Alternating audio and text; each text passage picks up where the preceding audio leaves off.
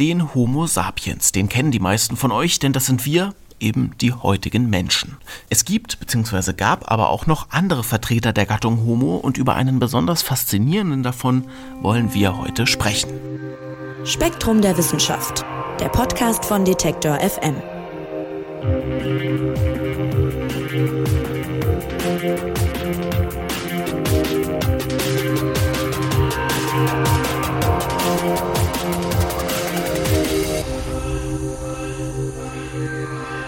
Und damit erstmal Hallo und herzlich willkommen zum Spektrum Podcast. Mein Name ist Marc Zimmer. Schön, dass ihr dabei seid.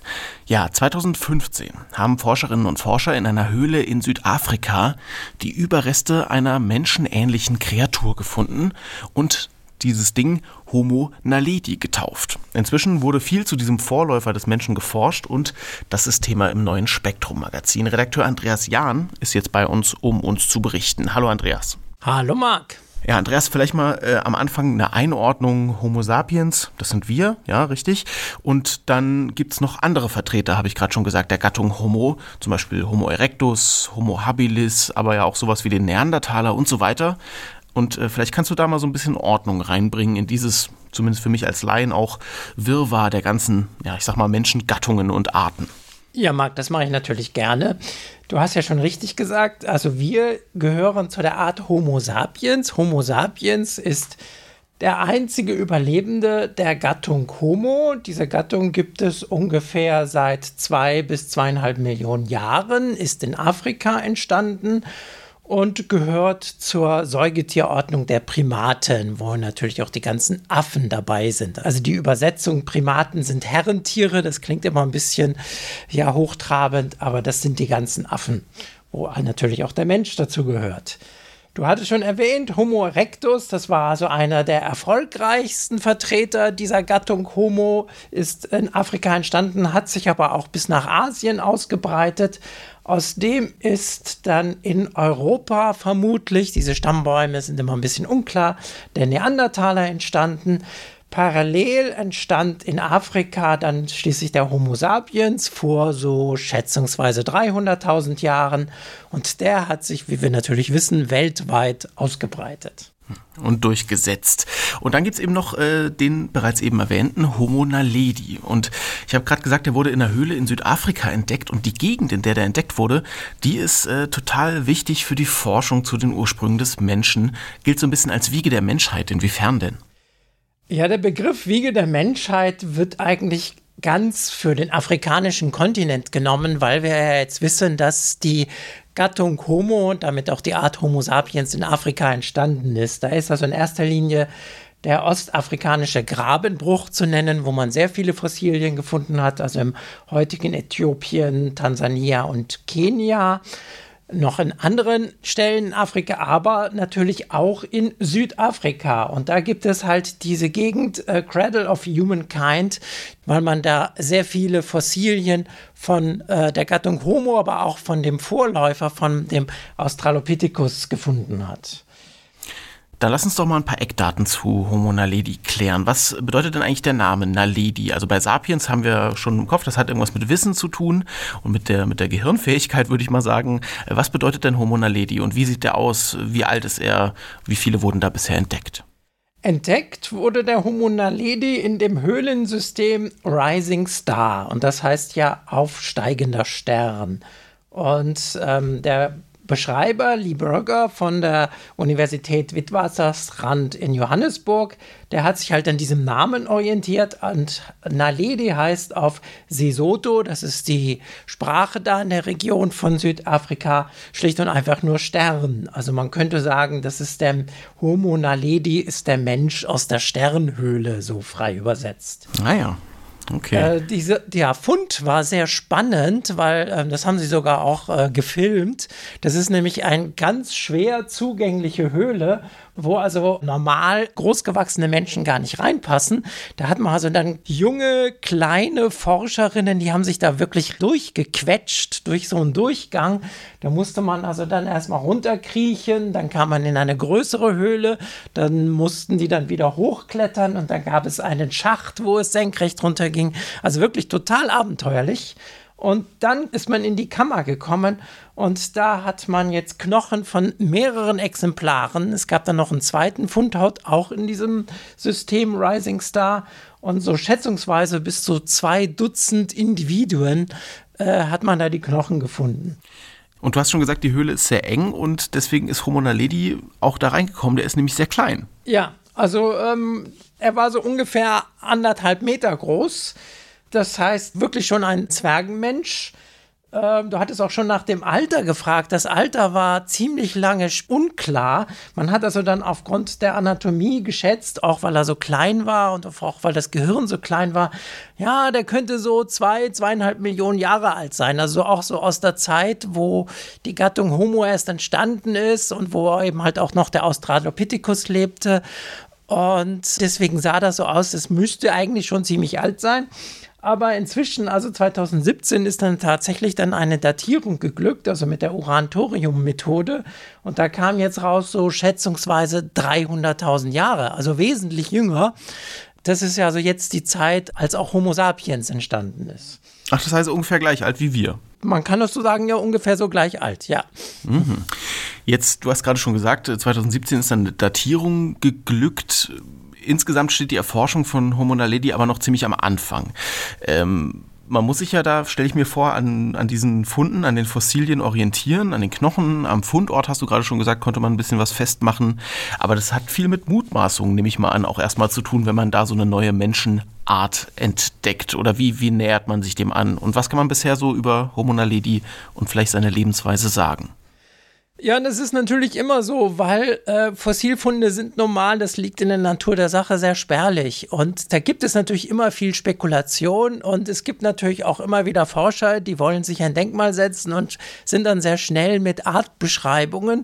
Und insofern gibt es natürlich dann wieder andere Forscher, die das wesentlich kritischer sehen. Ist das tatsächlich eine neue Art? Was bei Homo naledi auch so ein bisschen rätselhaft ist, man hat sehr viele Knochen gefunden von Individuen, also von Kindern und Erwachsenen, was natürlich ein spektakulärer Fund ist. Das ist also ein wahnsinniger Glücksfall, was normalerweise sonst nie kommt. Was aber total fehlt, sind Werkzeuge. Also man weiß überhaupt nichts, was der gemacht hat. Man kann also das nur aufgrund der Anatomie abschätzen. Er hatte einen aufrechten Gang, das kann man in den Knochen sehen. Er hatte Hände so ähnlich wie unsere, das heißt, er hat wahrscheinlich Werkzeuge benutzt, aber letztendlich, man hat noch keine Werkzeuge gefunden. Und es ist eigentlich nur an dieser Stelle, wo man diese Knochen gefunden hat. Genauso ist auch rätselhaft, wie die da reingekommen sind. Also Lee Burger ähm, spekuliert, dass das eine Begräbnisstätte war, dass das also ein Grab war. Was natürlich auch schwierig vorstellbar ist. Man weiß das bisher eigentlich nur von Neandertalern und von uns, vom Homo sapiens natürlich. Aber ansonsten kennt man das nicht, vor allem nicht so alt äh, ist das tatsächlich eine Begräbnisstätte, aber insofern wird das auch angezweifelt. Aber andererseits stellt sich natürlich die Frage, wie sind die Knochen sonst da reingekommen? Weil äh, durch Raubtiere reingeschleppt, dann werden sie nicht so in dieser Position noch erhalten. Es kann eigentlich auch nicht sein. Oder reingespült, dann werden sie auch viel mehr durcheinander. Also das ist noch sehr rätselhaft alles. Sind denn auch außerhalb dieser Höhle schon Vertreter von Homo naledi gefunden worden oder beschränkt sich das bisher wirklich auf diese Rising Star Höhle? Es beschränkt sich tatsächlich auf diese Rising Star Höhle, aber da jetzt inzwischen in zwei Kammern. Okay. Und du hast schon gesagt, aufrechter Gang, aber relativ klein, so 1,50 Meter groß. Insgesamt ist es so, dass der Körperbau Forscherinnen und Forschern noch ziemlich viele Rätsel aufgibt. Worauf kann man sich denn da keinen Reim machen? Ja, rätselhaft ist halt diese Mischung der Eigenschaften. Also ich hatte ja schon gesagt, der, äh, das Gehirn ist sehr klein, es hat einen Schädel von ungefähr 500 äh, Kubikzentimeter, also bei uns sind es 1400. Also bei dem ja doch relativ jungen Alter einer Homo-Art hätte man da mehr erwartet. Der Kiefer ist noch so ein klassischer vorstehender Unterkiefer, wie man das auch bei Schimpansen hat. Auch der Oberkörper ist eher so glockenförmig. Bei uns ist er eher tonnenförmig. Das erinnert eigentlich auch eher an Affen oder an die Vormenschart Australopithecus. Während die untere Körperhälfte, die sieht wieder richtig menschlich aus. Und auch ähm, das Schulterblatt, also das Schultergelenk, das sieht eigentlich auch eher aus wie beim Affe. Das sieht man zum Beispiel an der Gelenkpfanne. Die weist so schräg nach oben Bei uns weist sie eben halt äh, zur Seite. Das deutet eigentlich darauf hin, dass er mehr geklettert ist. Das sieht man auch an den Fingern, die sind also noch stärker gekrümmt als bei uns, während also der Fuß, es gibt ein Fußgewölbe, ist zwar jetzt nicht so ausgeprägt wie bei uns, aber das spricht eben halt, dass er auch gut aufrecht laufen konnte. Also wenn man die Knochen von der oberen und von der unteren Körperhälfte getrennt gefunden hätte, dann hätte man den zwei verschiedenen Arten zugeordnet. So unterschiedlich ist sozusagen oben und unten. Mhm, oben Affe, unten Mensch, so ein bisschen. So, so kann man es äh, ungefähr sagen. ein bisschen unwissenschaftlich ausgedrückt vielleicht, aber okay. Gut, also es deutet einiges darauf hin, dass Homo naledi recht gut klettern konnte. Für mich klingt das jetzt erstmal logisch, weil wir stammen ja alle irgendwie vom Affen ab. Aber tatsächlich äh, fanden Forscherinnen und Forscher das ziemlich erstaunlich. Warum denn? Ja, das ist jetzt auch wieder das Alter. Ähm, also Australopithecus ist halt mehr als zwei Millionen Jahre alt. Und das Skelett erinnert auch ein bisschen an Homo habilis. Das ist so eine der ersten äh, Homo-Arten, die in Afrika auftraten. Das ist anderthalb Millionen Jahre alt. Aber der Homo naledi nur 300.000 Jahre alt. Und da würde man eigentlich erwarten, dass ähm, das anatomische Erbe des Lebens auf den Bäumen schon längst verschwunden ist. Jetzt kommt auch noch hinzu, ähm, das Klima. Das ist halt da sehr trocken. Es ist so ein trockenes Savannenklima und da gibt es halt nur so ein paar Bäume. Warum sollte er sich dann angepasst haben, auf Bäume zu klettern, wenn es überhaupt keine Bäume oder nur noch ganz wenige Bäume gibt? Also da kann man sich ja nicht schlecht einen Reim drauf machen. Mhm. Und was vermutet man? Der Autor des Artikels, Jean-Luc Voisin, ist der Überzeugung, dass er ein äh, Felskletterer war, weil es gibt in dieser Gegend eben sehr viele Karsthöhlen. Man hat sie ja auch in so einer Höhle gefunden. Und er stellt sich das halt so vor, dass ein Tier, was sehr schnell in Höhlen verschwinden kann, kann natürlich auch vor den bösen Raubtieren relativ schnell verschwinden und sich da verstecken, wo die dann nicht hinterherkommen. Jetzt kommt auch noch hinzu, es gibt da so, ja, Klovs wird das genannt, also so richtige trichterförmige Vertiefungen, wo unten ähm, es wesentlich feuchter ist ähm, und wo es auch Wasser gibt, was natürlich auch sehr wichtig ist, während oben ist halt eine trockene Hochebene, wo es also sehr trocken und heiß ist und unten wäre es dann halt kühler und da wächst auch mal ab und zu auch mal wieder ein Baum. Und insofern spekuliert er, Homo naledi war ein Kletterkünstler, wenn man so sagen will. Also der auf Felsen und in Höhlen geklettert ist. Und wir haben gehört, ungefähr so alt ist wie Homo sapiens, aber sich ja dann offensichtlich nicht äh, durchgesetzt hat. Und das ist wahrscheinlich auch was, was man jetzt noch rausfinden will, ne? wo sozusagen wir dann den Vorteil hatten, evolutionär. Genau. Ja. Jetzt ist man lange davon ausgegangen, habe ich im Artikel gelesen, dass die Evolution des Menschen so eine Art lineare Abfolge ist. Und das ist auch so ein bisschen das Laienverständnis, das ich hatte. Also aus dem einen Homo entwickelt sich der nächste sozusagen. Aus Homo habilis wird Homo erectus, wird der Neandertaler und dann kommen wir irgendwann. Inzwischen sieht man das anders und auch da spielt äh, Homo naledi und äh, die Funde um ihn herum spielen da eine wichtige Rolle. Wo ortet man denn den jetzt ein? Im Stammbaum, sage ich mal, des Menschen. Und was bedeutet das so generell für, für die menschliche Entwicklung? Ja, diese Vorstellung eines linearen Stammbaums, die ist halt, mittlerweile stellt sich das immer wieder raus, die ist einfach zu naiv. Ich hatte ja auch schon angesprochen, dass die Artbeschreibung selber schon mal umstritten ist. Also manche Forscher interpretieren den auch als abgewandelten Homo erectus oder Homo habilis, wobei man den Homo habilis in Südafrika gar nicht gefunden hatte. Das passt natürlich dann auch nicht so richtig. Aber das ist letztendlich typisch für die Paläoanthropologie. Es gibt wenig Funde und viele Spekulationen. Aber wo sich die Forscher inzwischen einig sind, ist die Vorstellung, äh, wie du gesagt hast, aus dem Australopithecus wird der Homo erectus, daraus wird der Neandertaler, daraus wird Homo sapiens. Die stimmt so nicht.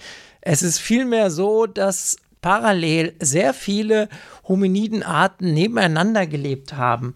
Und aus dem Stammbaum wird dann durch ein wild verzweigter Stammbusch und diese verschiedenen Menschenformen, sage ich jetzt mal, um einen neutralen Begriff zu nehmen, denn ob das alles einzelne Arten sind, das weiß man halt nicht so genau.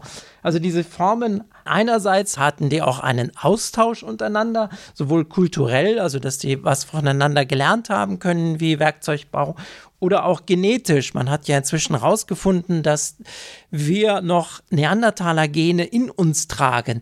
Das heißt, obwohl man das beschrieben hat als zwei verschiedene Arten, Homo sapiens und Homo neanderthalensis, weiß man inzwischen, nee, ähm, es gab halt da auch noch ähm, Genaustausch.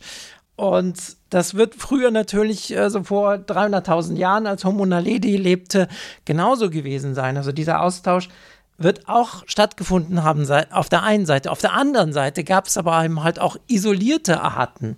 Da ist zum Beispiel Homo floresiensis auf der indonesischen Insel Flores. Das war ja auch so ein ganz berühmter Fund. Ist auch so ein Zwergenmensch, den man bisher ist der immer noch nicht richtig erklärbar.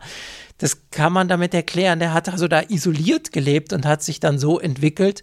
Und das könnte bei dem Homo naledi genauso gewesen sein, dass es halt eine isolierte Population war, äh, die da vor 300.000 Jahren lebte und dann irgendwann doch ausgestorben ist. Mhm, also ein sehr verzweigter, du hast es schön gerade gesagt, ähm, Stammbusch eher genau. statt äh, Stammbaum.